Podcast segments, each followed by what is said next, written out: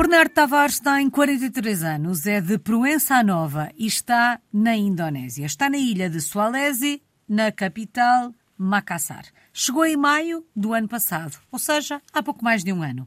Ele levava uma mala cheia de experiências internacionais. Tudo começou em 2013, ou seja, há uma década. Passou pelo Bahrein, Oman, Tanzânia, Maldivas, Macau, Índia e Finlândia. Vamos recuar no tempo, uma década, dez anos, para ouvir o apito inicial desta história. Como é que isto começou? O que é que o fez dar o pontapé de saída na sua vida de português no mundo? Olá, antes de mais, muito obrigado pelo vosso interesse. Então é assim, em 2013 eu tinha acabado de tirar o EFA Pro, que é o certificado de treinador mais alto que existe. Eu, na altura, era uh, treinador do, do Belenenses uh, na segunda Liga, em Portugal, e devido a muitas, a muitas situações, tinha estado dois anos, de, de 2010 a 2012, e por muitas situações vi que o meu futuro teria que passar por fora de Portugal se quisesse evoluir na carreira de treinador de futebol. E assim foi.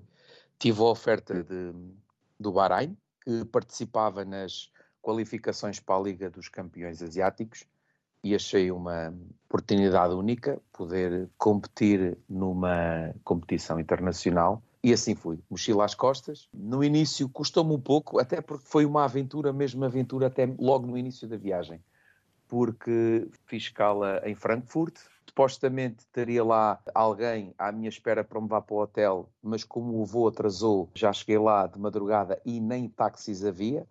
Lá consegui desenferrujar o meu alemão inglês e consegui chamar um táxi para me levar ao hotel. Depois, no outro dia de manhã, teria que que voltar ao aeroporto para apanhar então Frankfurt para o Bahrein e eis que vou a falar meio inglês com, com o alemão que me levava do hotel e quando me deixa lá no Terminal 2 ou Terminal 1, já não me recordo o número, Frankfurt, eu fui para, para o aeroporto e deixei cair o passaporte na cadeira do carro, do, do, do hotel, e passado 20, 30 minutos, eu já não sabia o que é que havia de fazer, porque já não tinha tempo de voltar ao hotel. Eis que o, que o motorista do hotel vem ter comigo e fala em bom português. Então você não me dizia que era português. Então eu, eu, foi mesmo alucinante. A aventura começou um pouco assim. Depois estivemos a falar e é engraçado que eu tinha trabalhado no carregado quando o Carregado estava na segunda liga há uns anos atrás e ele era um indivíduo ali daquela zona, pronto, conhecia, tínhamos muitos amigos em comum e por vezes nós portugueses sentimos que o mundo não é assim tão grande. Há sempre um português em, em qualquer, qualquer sítio, sem dúvida. E isso eu posso dizer, nestes anos que tenho andado por aqui por ali, posso dizer que tenho encontrado portugueses praticamente em todo lado. Infelizmente aqui em Macassar ainda não encontrei nenhum, tirando aqueles que trouxe comigo para cá, mas ainda não encontrei nenhum, mas quem sabe. Mas continuando, portanto, eh, eh, fui, fui para o Bahrein, estive lá uma época, tivemos boas prestações, fizemos a melhor época no campeonato até então.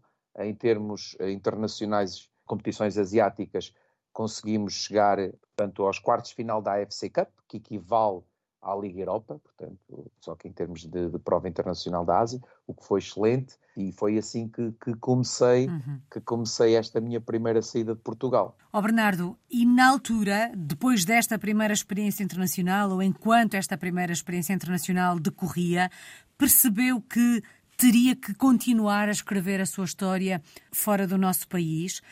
à medida que as experiências iam acontecendo, foi acalentando sempre, se é que ainda o, o faz nesta altura, o desejo de regressar e treinar uma equipa portuguesa? É assim, portanto, isto foi 2000, 2000 e, 2013, 2014, portanto, eu depois, no final da época, eu tinha o convite de renovação, eles até queriam que eu assinasse por mais dois anos, e eu fui a Portugal, tentei, tentei ao máximo adiar e, e fui seduzido pelo Tirsense o Futebol Clube Tirsense e acabei por iniciar a época lá, mas isto, uma das coisas que, que, que nós temos, nós temos muita coisa boa em Portugal, uh, mas uma das coisas que nós temos que melhorar é os nossos recursos humanos em termos de gestão de clubes. Isto porquê?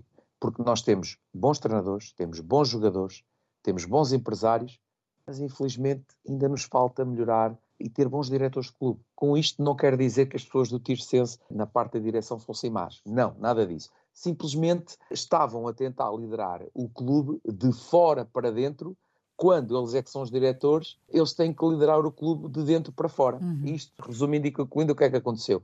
Lá me seduziram, eu acabei por dizer não ao dinheiro e pensar mais com o coração, ficar em Portugal. Fiquei lá, nós só perdemos um jogo uh, em toda a primeira volta, conseguimos boa campanha na Taça de Portugal.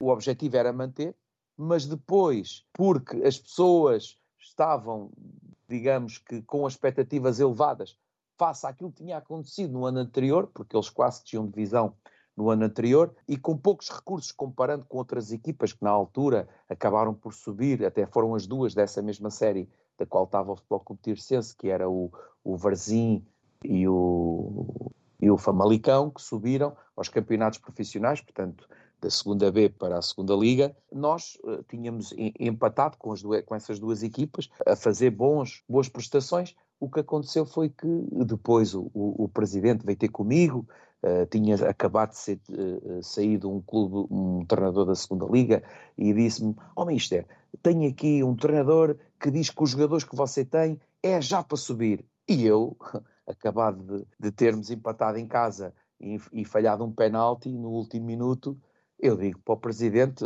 mesmo assim, porque há ali uma serra perto, que é a Senhora da Graça, e disse: Ó oh, presidente, com este orçamento e com estas condições, comparando com os outros clubes que estão à nossa frente, subir só se for a Senhora da Graça. Isto acabou por, por criar ali um clima em que toda a gente que ouviu acabou por rir. E o presidente não gostou, não gostou que, que eu tivesse dito aquilo. Pronto, e depois acabei por sair e foi assim. Mas foi um sítio onde gostei muito de trabalhar, gente excelente, gente de, de, de Santo Tirso. Essa pessoa, ainda agora, quando ganhámos aqui o campeonato da, da, da, Indonésia, o presidente Fernando Matos me ligou a parabenizar e, e, mais uma vez a dizer que a pior coisa que tinha feito foi, foi na altura eu ter-me ido embora, mas pronto, são águas passadas. Isto para, para lhe dizer que sempre tive a porta aberta para voltar a Portugal. E o único sítio, o único sítio onde eu saí, já tive várias experiências em Portugal, onde eu saí por, digamos assim, por corte de ligação com o clube, foi no, no Futebol Clube Tircense. Porque todos os outros sítios fui sempre eu a querer sair, por várias razões, ou razões pessoais, ou, ou razões mesmo profissionais, porque tinha uma coisa melhor, ou porque não estava, não estava a ver que, que, com as coisas comigo e com aquela direção que o clube queria tomar, que as coisas iam avante. Por isso, acabo por vir para o estrangeiro, porque tenho tido melhores condições de trabalho, em termos de qualidade, mas também em termos financeiros, compensa uhum. muito mais. São muitas as experiências internacionais eh, muito diferentes também. Passou, ou começou a escrever esta história no Bahrein, passou por Oman, Tanzânia, Maldivas, Macau, Índia e Finlândia antes de chegar à Indonésia, onde está nesta altura. Como é que é no que toca à adaptação? Isto deixando o futebol agora um bocadinho de lado. Sim. A cada novo desafio, a cada novo país, este processo vai se tornando mais fácil? Vamos ganhando experiência de uma experiência para a outra? Ou há sempre um recomeçar do zero quando se dá início a uma nova aventura? Cada sítio tem a sua cultura, tem os seus costumes e, no meu caso, tem as suas, a sua religião ou as suas religiões. Uhum. Eu vou-lhe dar um exemplo. É a minha primeira saída de Portugal em trabalho foi para o Bahrein, como já frisou, e eu ia com a pré-época totalmente preparada e chego lá, tive que, entre aspas, rasgar aquilo que tinha preparado. Porquê? porque eu não sabia que o país estava a ter, entre aspas, uma guerra cultural e religiosa entre xiitas e sunitas. Eu estava no, no clube uh, da polícia, entre aspas, que é o clube sunita, e tinha 10 jogadores xiitas. Só para tentar perceber, muito rápido é assim, o Bahrein tem 30% sunita e 70% xiita. E os postos sunitas são a polícia, os sheiks, o rei, portanto, quem tem poder são sunitas. Uhum. E então os 70% estavam na altura, portanto, a Fórmula 1 fazia 10 anos, salvo erro, que é muito afamada, a, a Fórmula 1 do Bahrein, e então os xiitas estavam a tentar criar ali uma revolução. E eu nunca mais me, me, me recordo desta situação, que foi eu chegar nessa altura, uh, com um calor enorme, uma umidade enorme, de vez em quando algumas tempestades de areia, e eu preocupado com a metodologia de treino, com isto, com aquilo, e eu via que os xiitas não passavam a bola aos sunitas. uma coisa surreal. E então tive que tirar isso tudo e fazer exercícios de coesão de grupo, porque eh, sem isso não, não conseguiria ter sucesso naquilo que, que é o meu trabalho, que é o futebol. E isto é, acho que é a maior prova da adaptação de, de a outra cultura. Uhum. Eu acho que esse até hoje foi o meu maior desafio, porque depois disso estive em Oman, que também é, portanto, também é mundo árabe, uh, e adaptei-me muito facilmente. Ali, como tinha sido a primeira e como não desconhecia por completo esse tipo de situações, até porque sunitas rezam uma hora e xiitas rezam outra hora e têm que rezar em sítios diferentes. Portanto, isto para mim foi, eu costumo dizer para mim próprio, bem, se tive sucesso, ou melhor, se tivemos, porque sozinho não fazemos nada, uhum. se tivemos sucesso no Bahrein, com estas vicissitudes todas, com todas estas contrariedades, podemos ter sucesso também nos outros lados. É claro que nem em todos os sítios se consegue ganhar títulos, uhum. mas muitas das vezes para mim o sucesso não é, é conseguir só, uma melhor classificação. Uhum. Exatamente. É, e é conseguir aquilo que Cálice frisou, uh, que é conseguirmos adaptar rapidamente. Olha, aquilo que eu lhe posso dizer é que na Tanzânia existe 33 religiões, muitos, muitas uh, tribos, entre aspas, e acho que foi dos sítios onde mais gostei de estar, porque nós aqui preocupados com recursos financeiros, com isto e com aquilo, e pessoas que nada têm, que são extremamente felizes e que o pouco que têm ainda querem partilhar connosco.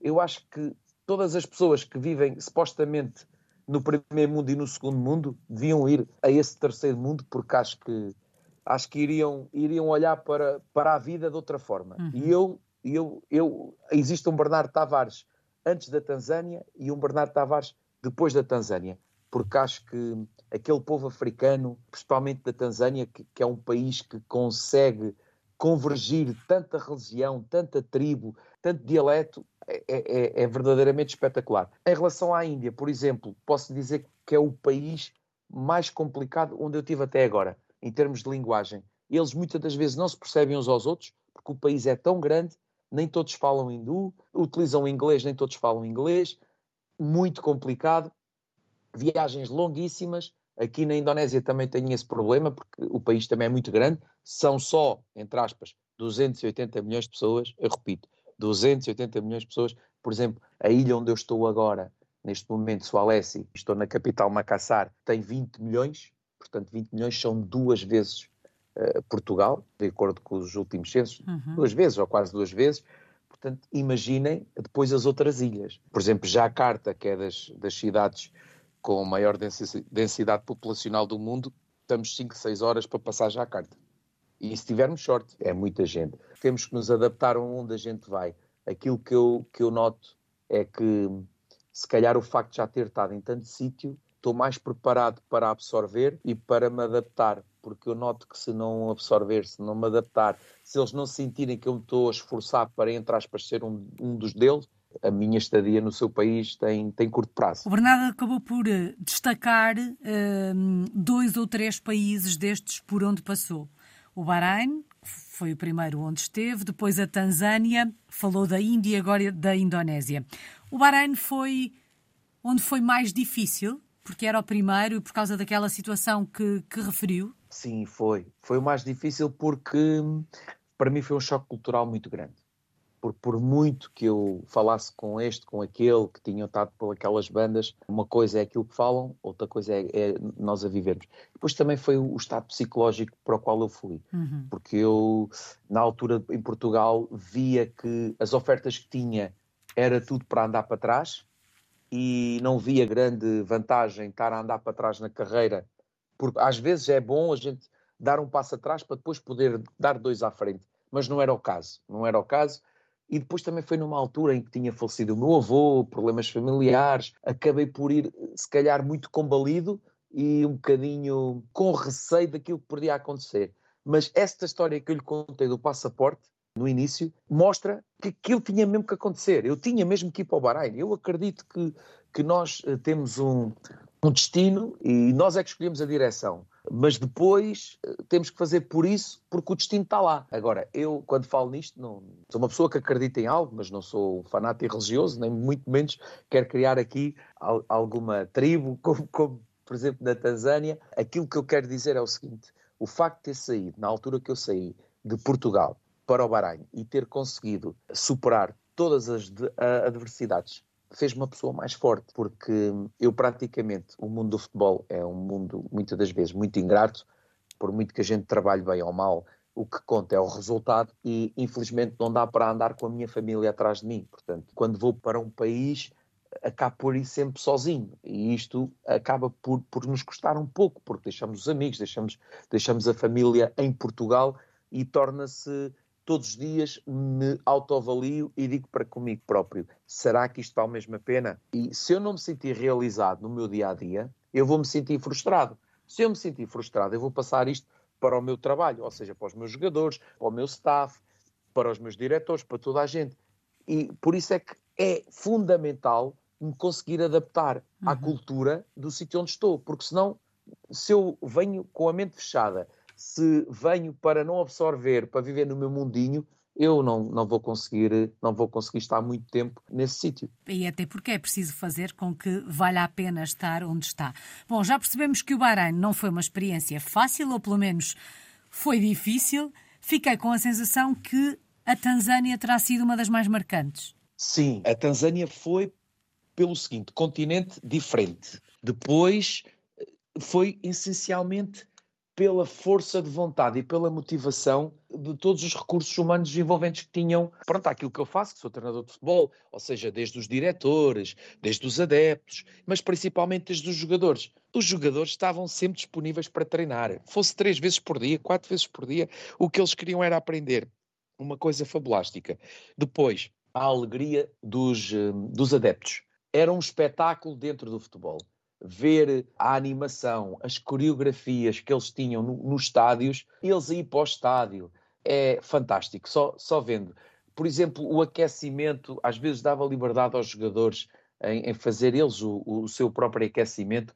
Eles em tudo traziam música, traziam ritmos com o corpo, com as palmas. É espetacular, não tem nada a ver com, com a Ásia, não tem nada a ver com a Europa, muito menos com a Europa. É mesmo uma paixão, é uma alegria constante de momento, algo que eu não vejo, por exemplo, na Europa, nem vejo aqui na Ásia. Que país o surpreendeu mais destes países por onde passou? Por incrível que pareça, foi a Finlândia, pelo aspecto negativo, porque antes de ir para a Finlândia, eu lia e informava-me que na Finlândia as pessoas eram muito, muito felizes, que era dos países do mundo melhores para viver. Não achei. Vivia em Helsínquia, num bom condomínio, aprendi uh, logo no primeiro mês as palavras de, de, cortesia, de agradecimento, e o que é certo é que eu via os meus vizinhos, via, falava sempre, ninguém respondia, ninguém mostrava os dentes, ou seja, não achei que, que fossem pessoas, não parecia que não queriam so socializar com outras pessoas. Uhum. Foi aquilo que eu notei. E não gostei, porque para já o frio, falta de sol. Nós habituados a Portugal ali com o sol, ou de outros países, como por exemplo Médio Oriente, onde eu tinha andado, uhum. ou Índia, ou Macau, pronto, outros sítios, ou Maldivas, Tanzânia, e depois ir na para a Finlândia. Na verdade, o Bernardo é que estava mal habituado. Pois, se calhar era isso.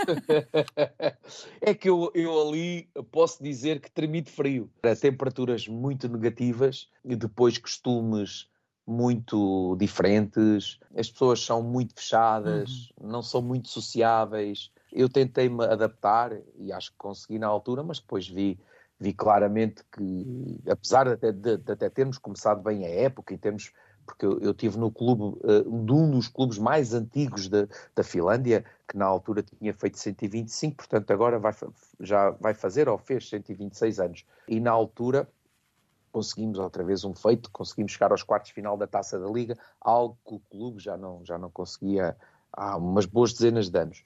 Mas depois, por, por vi como profissional que eh, a direção do clube estava a tomar decisões pelas quais não concordava e, e, e eu uh, pedi para sair, porque uhum. quando não me sinto bem num sítio onde vejo que não vamos ter sucesso, não, não prefiro sair e assim foi. Infelizmente o clube acabou por descer de divisão, mas em termos de, de, de Finlândia, coisas positivas. Olha, nunca tinha comido rena, comi lá. Peixe uh, do melhor. Mas depois, coisas negativas, não vejo um povo assim tão alegre e feliz como uh, muitos estudos dizem que os finlandeses são. Uhum. Antes, pelo contrário, achei as pessoas, não digo antipáticas, mas não são sociáveis. Caramba, eu acabo por não conhecer ninguém do condomínio onde estava e, e, e cruzava-me com as pessoas, ia no elevador, víamos as mesmas caras à mesma hora, tem boa qualidade de, de transportes públicos, limpeza, espetáculo, não se vê um papel, quer que seja, no, no pelo menos em Helsínquia, não se vê em lado nenhum, uh, mas depois... Mas acho que as, é, acho que as pessoas são muito frias. E depois a falta de sol, a quem tem andado por sítios onde há sol praticamente 365 dias, quase, a mim custou. A, a mim custou. Faz muita diferença. O Bernardo falava da questão da língua, disse que quando chegou à Finlândia tentou aprender pelo menos aquelas palavras uh, mais importantes para, para comunicar no dia a dia. Passou por uma diversidade de países. Foi aprendendo a língua uh, dos países por onde foi passando em algumas situações era quase que impossível, porque as, as, experiências duraram pouco tempo. Que importância tem o aspecto língua numa vida como esta? Eu sei que o futebol é uma linguagem universal.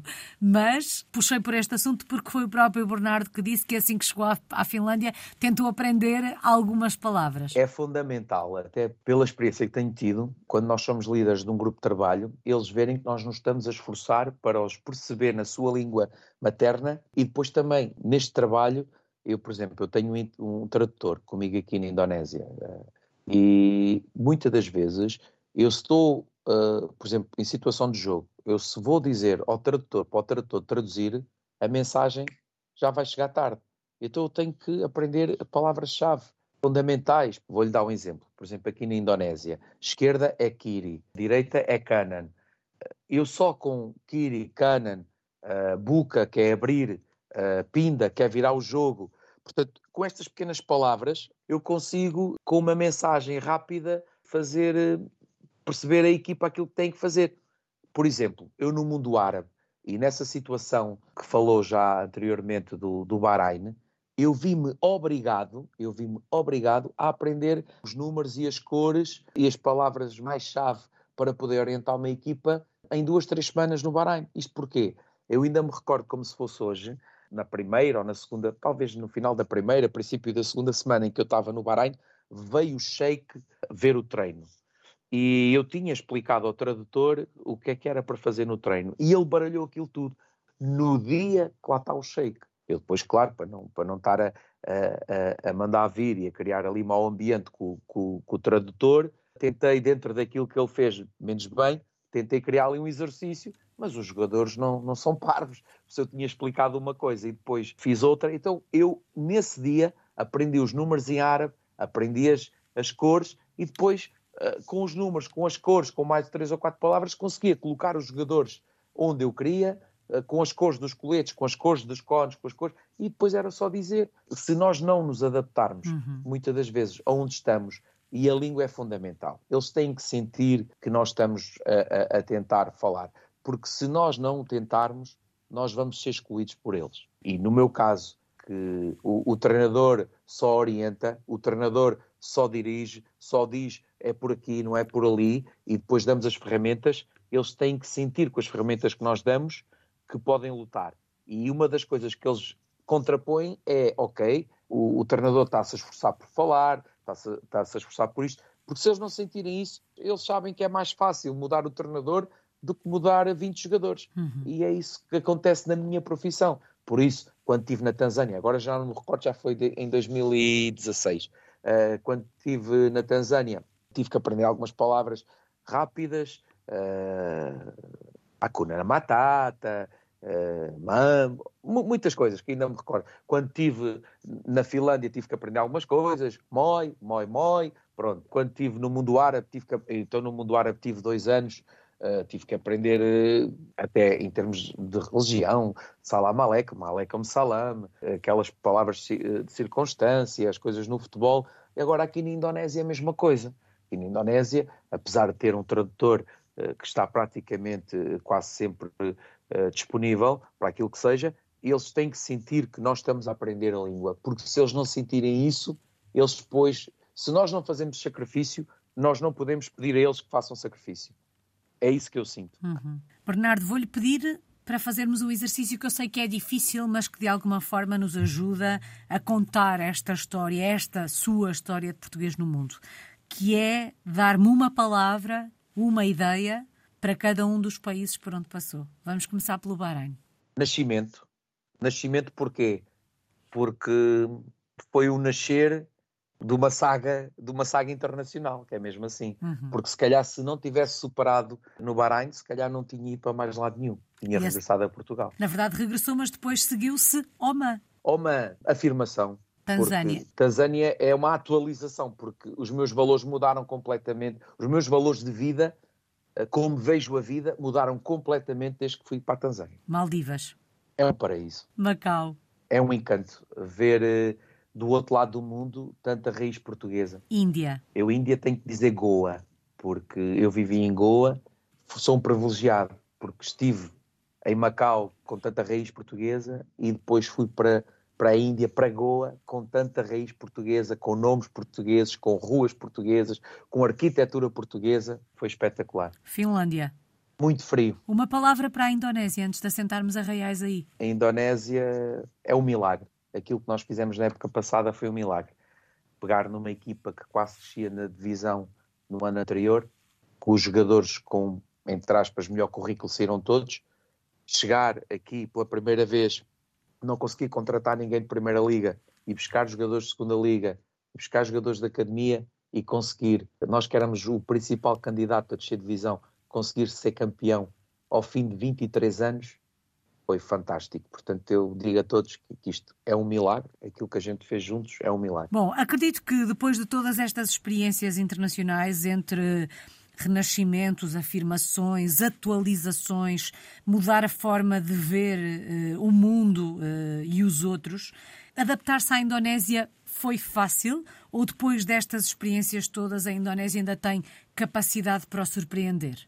Enquanto país, em termos culturais, em termos sociais? É sim, a Indonésia é muito grande, não é fácil, porque, por exemplo, em Makassar é um tipo de, de cultura, eles também têm a sua língua aqui, uma língua que não é bem o indonésio. Vamos para Bali, é, um, é uma cultura mais, mais turística, mais, mais, se calhar, entre aspas, europeia. Vamos para Jacarta, poluição, confusão, ou seja, isto há muitas ilhas, a Indonésia é muito grande, digamos que a Indonésia por si só, acho que por uma palavra não é fácil de, de, de, de se poder definir. Eu há pouco disse milagre pelo feito que nós fizemos em uhum. conjunto, em termos de, trabalho, porque quer queiramos, quer não ser treinador, é 24 horas menos família, menos amigos, menos, menos tudo, temos de estar focados, porque a nossa vida depende do resultado do jogo uh, uh, que vem. Uh, e aquilo de bom que fizemos rapidamente é esquecido com dois ou três resultados negativos. E isto também é a adrenalina de ser treinador de futebol. Mas do ponto de vista cultural, social, o que é que mais o tem surpreendido uh, aí na Indonésia? Em termos culturais, eles praticamente são um bocadinho parecidos connosco em Portugal. Nós em Portugal temos em cada zona um prato gastronómico. Uh, eles aqui é um bocadinho parecido. Por exemplo, aqui em Macassar eles têm o choto, que, que é mais nem menos que uma sopa que é feita com carne de vaca e depois tem especiarias. E é tradicional aqui de Macassar. E praticamente toda a gente da Indonésia conhece isto. Portanto, é uma sopa muito famosa. Dos 280 milhões de pessoas, se calhar 279 milhões de pessoas conhecem isto. Se formos, por exemplo, a Jacarta, já tem um show diferente, já é não com carne de vaca, uhum. já é uhum. com, com, com frango. Ou seja, eles têm, em termos gastronómicos, têm muita variedade, completamente diferente de todos os países onde tive. E eu tive em boas cozinhas em termos de, de especiarias, como Macau, como Índia, pronto. E agora aqui na Indonésia, em termos culturais, esta ilha de Sulawesi é uma ilha, eh, em termos religiosos, mais muçulmana, por exemplo, Bali, talvez mais hindu, mas também eh, existem católicos praticamente em todo o lado. Mas se formos a ver dos, 18, dos 280 milhões, a Indonésia é claramente mais muçulmana. Bom, mas acredito que seja difícil, uh, de alguma forma, identificar alguns aspectos perante tanta diversidade cultural. Imagino que seja difícil também definir os indonésios. Exato, porque, por exemplo, eu tenho na minha equipa gente de praticamente todas as ilhas da Indonésia aquilo que eu consigo já uh, caracterizar é os jogadores que eu tenho desta ilha são, digamos que, um bocadinho mais pacatos. Os jogadores que eu tenho mais de Jakarta, da ilha de Java, são jogadores que, que gostam mais de sair, ir a um shopping, noto, noto isso neles. Os jogadores, por exemplo, que eu tenho de Papua, que é muito distante daqui, são jogadores mais, são jogadores eh, que é um misto de quando é o dia de folga é um dia de festa que é para aproveitar, mas depois são tranquilos e são jogadores mais virados para a parte católica em termos de religião. Ou seja, isto é uma diversidade tão grande que não é fácil definir uh, uhum. a Indonésia numa palavra. Por isso é que eu aproveitei e fui buscar ao futebol. Bom, da mesma forma que deve ser difícil até para quem chega integrar-se Integrar-se no sentido de perceber com quem é que fala de determinada forma, não é? Porque é tanta a diversidade cultural que os nossos gestos podem não ser entendidos da mesma maneira por toda a gente. Isso é verdade. Aqui, vou-lhe dar um exemplo que até me senti, não é mal, mas pronto, não, não sabia. Uh, nós agora, quando fomos campeões, fomos recebidos pelas, pelas várias entidades e eu cumprimentei a, a pessoa responsável pelo clube, o, portanto, o dono do clube, e estava a esposa ao lado e eu ia para cumprimentar a esposa com a mão. E é inadmissível. Eh, portanto, naquela região deles, o homem, seja ele estrangeiro, seja, não pode sequer tocar na senhora, não podemos tocar na mão. Portanto, eu revi-me aqui porque isto aqui é uma mistura, porque eu no mundo árabe eu já sei que isso acontece. E, nunca fiz isso. Mas aqui, como umas pessoas se cumprimenta, não nunca com, com beijo na face, sempre só com a mão, como se cumprimentamos os homens, e outras pessoas não se cumprimentam, ou seja, digamos que, que é preciso ter aqui um, um bocadinho de. Porque aquela pessoa que se pode cumprimentar, se nós não cumprimentarmos, pode levar a mal. E depois, aquela pessoa que nós pensamos que se pode cumprimentar, se vamos para cumprimentar, vai levar a mal porque não pode ser cumprimentada. É o chamado faz, ter, faz preço lembrar... por ter cão e preço por não ter. Exatamente, faz lembrar isso, era o que eu ia para dizer. Bernardo, vamos olhar para o, para o projeto profissional que, que tem em mãos. Aliás, já conseguimos perceber a paixão do Bernardo pelo futebol, que é de sempre, deve ter uma vida inteira dedicado, uh, dedicada a este, a este desporto.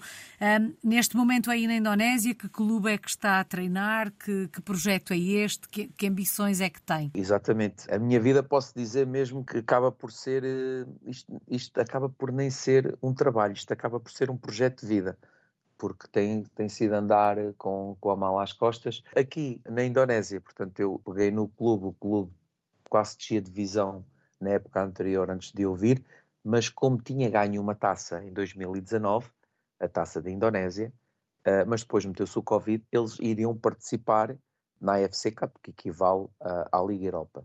E assim foi, foi, foi o grande chamariz para eu vir para aqui, depois pegámos na, na equipa como já frisei há pouco, com muitas limitações, conseguimos fazer, éramos o principal candidato a descer, conseguimos ser campeões, conseguimos chegar a, aos quartos de final da, da, da, Taça do Presidente, conseguimos chegar à Final Asian da AFC Cup, que nunca nenhuma equipa da Indonésia tinha conseguido atingir até então. Eu acho que foi uma época espetacular, daí eu ter dito milagre. Agora, neste momento, estamos já a iniciar eh, portanto, a esta época, uhum. tivemos a qualificação para a Liga dos Campeões, infelizmente perdemos nos penaltis esse acesso no desempate por penaltis e acabamos por cair para a FC Cup, que equivale à Liga Europa. Vamos jogar agora no próximo dia 1 de julho ou dia 2 de julho, que ainda não, ainda não está definido devido à televisão, se é dia 1, se é dia 2, o início e a abertura da Primeira Liga da Indonésia, vai ser, vai ser o nosso jogo contra o primeiro classificado, nós, da época anterior, contra o segundo classificado, e pronto, e, e depois vamos tentar eh, fazer com pouco muito, porque infelizmente perdemos muitos jogadores, porque isto também é assim, para quem não sabe, a, a Indonésia acaba por, ter, por ser um chamariz de muitos treinadores com, com bons currículos e até bons jogadores, Estão aqui vários internacionais, por exemplo, da República Checa, da Alemanha, até eh, jogadores que passaram pelas seleções do Brasil, entre outras. Eh, posso lhe dizer que, por exemplo, só para as pessoas eh, terem uma ideia, nós ficámos em primeiro, em segundo lugar ficou o Persija de Jakarta, que no início da época tinha só o, do, o dobro no transfer market do nosso orçamento, mas nós sabemos que, que, é muito mais.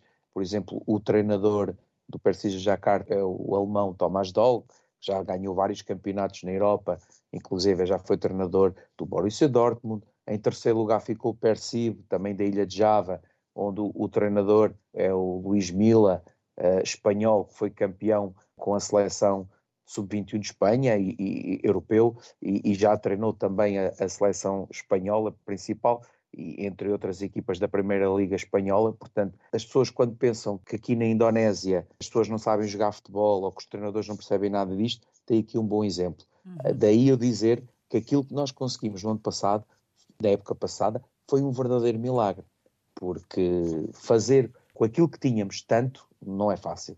Em termos de, de objetivos, como, como, estava a dizer, eh, eh, perdemos muitos jogadores, portanto, é, é tentar fazer o melhor possível, Uh, fugir aos, aos, lugares de descida e, e tentar uh, isso ao milagre, mas este ano vai ser muito difícil. Mas, Só ficou a faltar dizer é um o nome da equipa, vez. Bernardo. PCM Macassar. De todos os países por onde passou e tendo em conta esta diversidade cultural que foi, uh, que foi conhecendo, tem noção se depois esta diversidade cultural se reflete dentro das quatro linhas? Ou seja, os costumes, eh, a forma de ser, a forma de estar, influencia o jogo jogado? Sim, claramente. Eu dou-lhe um exemplo. Na Tanzânia tínhamos uma claque que trazia todo o tipo de instrumentos e música e, e, nós até éramos um clube recente, era a primeira época do clube na Primeira Liga e aquilo era fenomenal e os jogadores quase dançavam dentro do campo. E depois posso fazer um parênteses grande na Finlândia. Na Finlândia estávamos a jogar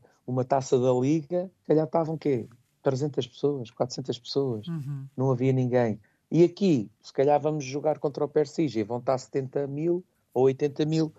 Isto, quer queiramos, quer não, um jogo 11 para 11, dentro do relevado, com 80 mil pessoas ou 70 mil pessoas, aqui, por exemplo, na Indonésia, 11 para 11, num relevado, num campo frio, com neve, uh, com 200 ou 300 pessoas, também é uma primeira liga na Finlândia, uh, acaba-se por, por ver que a pressão que vem de fora é muito maior. Uhum. Por exemplo, num país como a Indonésia, que são milhares e até milhões de adeptos, porque aqui são milhões, uh, aqui não há três ou quatro grandes como em Portugal, aqui há 15 ou 16 grandes, porque é, é, a Indonésia vive o futebol e é uma paixão que envolve massas, as pessoas idola, idolatram os jogadores e praticamente há pessoas que infelizmente se calhar deixam de comer para poder ir, ir, ir ver um jogo ao estádio. E isso a mim causa-me alguma, alguma angústia, uhum. porque eu não, não lido bem com isto. Quando vejo as pessoas, se calhar, não terem para comer,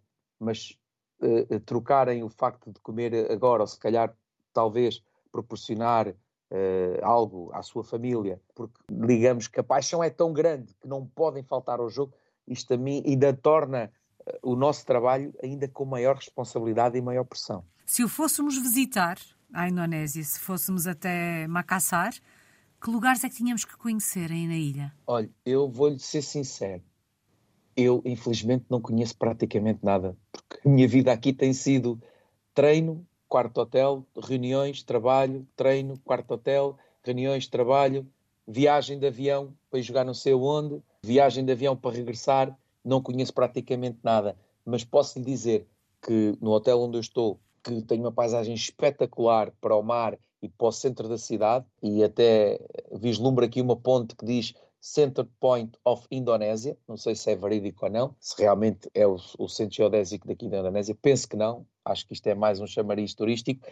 Tenho duas, duas mesquitas enormes, uma em cada lado uh, de uma espécie de rio que vai aqui desaguar ao mar, onde tenho uma vista espetacular e onde há aqui constantemente concertos de, várias, de vários tipos de musicais à frente, ou seja, eu da janela do quarto do hotel tenho uma vista espetacular para o sítio onde talvez vá mais uh, turistas, porque normalmente vê-se aqui centenas de pessoas sempre a tirar fotografias, uhum.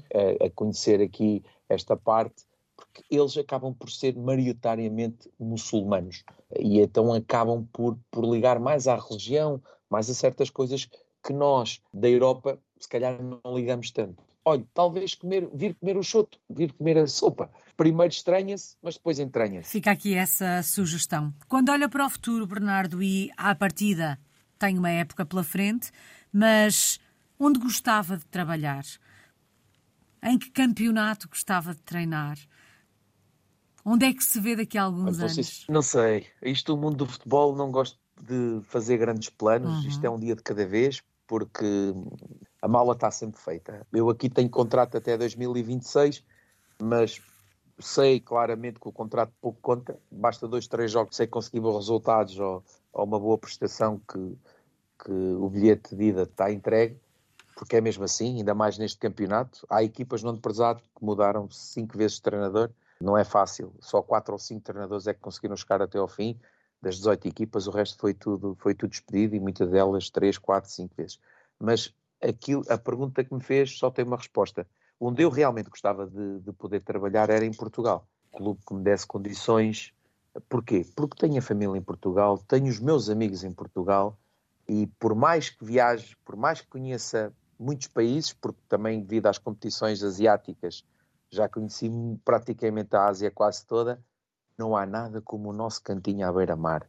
O que é que se aprende numa experiência como esta, numa vida como aquela que tem tido, uh, no contacto com culturas tão diferentes da, da nossa e tão diferentes umas das outras? Qual é a maior lição de ser um português no mundo? É que, por exemplo, quando vejo as notícias ao longe de Portugal, e vejo os noticiários, quer na rádio, quer na televisão, é o fulano A fez isto, o fulano B fez isto, o fulano C fez isto, intrigas, é... Mas para quê? Para quê? Isto, a vida é uma passagem, nós daqui a amanhã não estamos cá. Porquê é que não tentam convergir? Porquê é que não tentam fazer as coisas de forma a que possam dormir com a sua almofada? Aquilo que eu noto, infelizmente, é que nós temos um país espetacular, um país que se dá o privilégio de ser, se calhar, do mundo que tem melhor tempo, porque temos o mar, temos o sol, temos rios, temos ainda água potável, que nós abrimos a torneira e temos água potável, que nem todo o mundo tem isso. Então, aqui na Ásia, raros são os países que podem fazer isso e nós não usufruímos isso e nós não damos valor a isso. E da maneira como eu vejo, cada vez que vou a Portugal, vejo que os nossos rios cada vez perdem mais caudais, cada vez estão mais sujos, cada vez há mais poluição e se calhar estamos a dar, estamos a deixar para os nossos netos algo que não gostaríamos que os nossos avós nos deixassem a nós. E eu, aquilo que eu posso ver é, eu vejo aqui muita poluição na Ásia e nos países onde tenho andado. Se há coisa que gosto de mostrar é às vezes paisagens de praias, de, de florestas, a eles, sem lixo, sem nada, de Portugal. Por exemplo, eu estive em Índia, aqui mesmo na Indonésia, são países que para eles é comum, vão na estrada e deitam as coisas fora e está tudo sujo e as águas estão todas cheias de, de, de garrafas de plástico, de, portanto, coisas que nós ficamos chocados. Como é que nós estamos a sujar algo que não é nosso? E eu acho que Portugal está aí para esse lado. E quando digo não é só em termos de natureza, digo em termos de, eu não quero, eu não sou político nem nem intenciono vir a ser, mas eu acho que nós temos tanta coisa boa em Portugal, tanta gente com sucesso por esse mundo fora e mesmo em Portugal, mas será que nós não conseguimos, de uma vez por todas, reduzir as despesas, conseguir maior qualidade de vida para a, a população em Portugal, que tanto dá e, e, tanto trabalha, para muita gente estar, desculpe dizer o termo, como parasita, porque vezes, o custo de vida é enorme em Portugal. Para a qualidade que nós temos, eu acho que quem tem que melhorar é as pessoas que lideram Portugal.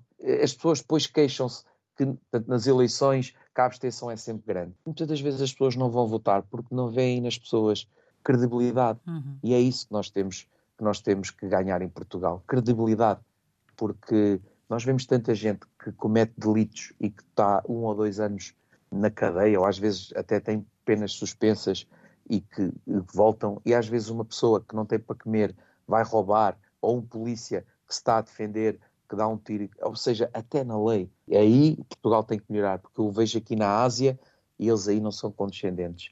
Isto é o que eu tenho visto nos outros países, comparando com Portugal. Uhum. Mas, como lhe disse, Portugal tem o sol, o mar, algo que, que em termos de, de, de beleza paisagística, e tem coisas como a nossa gastronomia por mais que prove tanta coisa por este mundo fora, não há nada como a nossa gastronomia. Fica essa aprendizagem. Saudades do nosso país. O que é que sente mais falta de Muito. Portugal? Olha, tenho pena de não estar agora a comer uma sardinha no, nos Santos Populares, com um bom pimento, com uma boa broa. Tenho saudades dos amigos, tenho saudades, muitas saudades da família, porque uma coisa é falar todos os dias por videochamada, outra coisa é poder dar um abraço, outra coisa é, por exemplo, não estar presente no aniversário da minha mãe, que foi ontem. Hoje estamos a gravar isto dia 22 de junho, a minha mãe fez anos no dia 21 de junho. Tenho muita pena porque, infelizmente, ninguém, ninguém fica cá para sempre e tenho muito medo de pagar caro, porque tenho andado a tentar fazer algo melhor e também a lutar pelo meu sonho, porque é isto que eu gosto de fazer e não tenho essa possibilidade de o fazer em Portugal, tenho que vir fazer para fora. Mas depois pago caro. Porquê? Porque não estou ao pé da minha família. O tempo vai passando e o facto de não estar ao pé da minha família, envelheço, as, as pessoas que lá estão também envelhecem. Isso é a maior mágoa que eu tenho. É o aspecto menos positivo, se quisermos, de uma experiência como esta, é a distância dos nossos, são estes momentos que perdemos de alguma forma. Sim, claramente. É, por exemplo, eu tenho um filho com dois anos e é das coisas que mais me magoa é não poder dar um beijinho boa noite, dar um abraço, dizer um bom dia. Uh, quando estou em Portugal, para mim é, é, extremamente, é extremamente bom abrir a janela e dizer bom dia, acordar e, e ver aquele sorriso maravilhoso. E são estas pequenas coisas que muitas das vezes as pessoas que não saem, que não estão, que não estão longe dos seus, que não dão valor, que nós que estamos longe dos nossos, vamos dar. E que depois, quando regressamos, é um coração que se enche. Apesar deste lado mais difícil de ser português no mundo, tem valido a pena, Bernardo? enquanto a minha família me apoiar e enquanto eu vir que sim, que isto é algo que estou a fazer por mim, porque é isto o meu trabalho, mas também para dar algo melhor, por exemplo, ao meu filho uhum. e à minha família, sim, vale a pena. Mas é como lhe digo, hum, isto é dia a dia, é uma luta constante. Hum, e, por exemplo, falhar mais um aniversário da minha mãe, uh, falhar, acaba por ser quando, quando estamos num momento menos bom, ficamos sempre com isto uh, cá na cabeça. Será que vale a pena? Será que eu não me vou arrepender? Eu, neste momento, eu sou uma pessoa feliz porque faço aquilo que gosto e sei que os meus familiares estão bem. Mas daqui a amanhã nós não podemos, nunca podemos eh, ter a certeza que isto se vai manter assim. Daí eu achar que o facto de, de, de, de estarmos longe, o facto de se perder o aniversário de uma mãe, uh, se perder o aniversário dos, nossos, dos nossos familiares mais queridos, porque não é depois quando as pessoas se vão que nós vimos lamentar para as redes sociais e, e ai, fazias tanta falta. Não, a gente tem que dar valor é agora. Pronto, e esse é o meu maior receio. Eu tento sempre mostrar que estou presente, ou com uma mensagem, ou com um telefonema, ou com uma fotografia, mas é completamente diferente. Um abraço, um beijo, um aperto de mão, uh, uma refeição em conjunto do que um telefonema é, é, completamente diferente. Para daí termos uma palavra que é só em português, que só em português, uh, uh, porque não há tradução, que é a saudade. Faz parte desta experiência de ser português no mundo.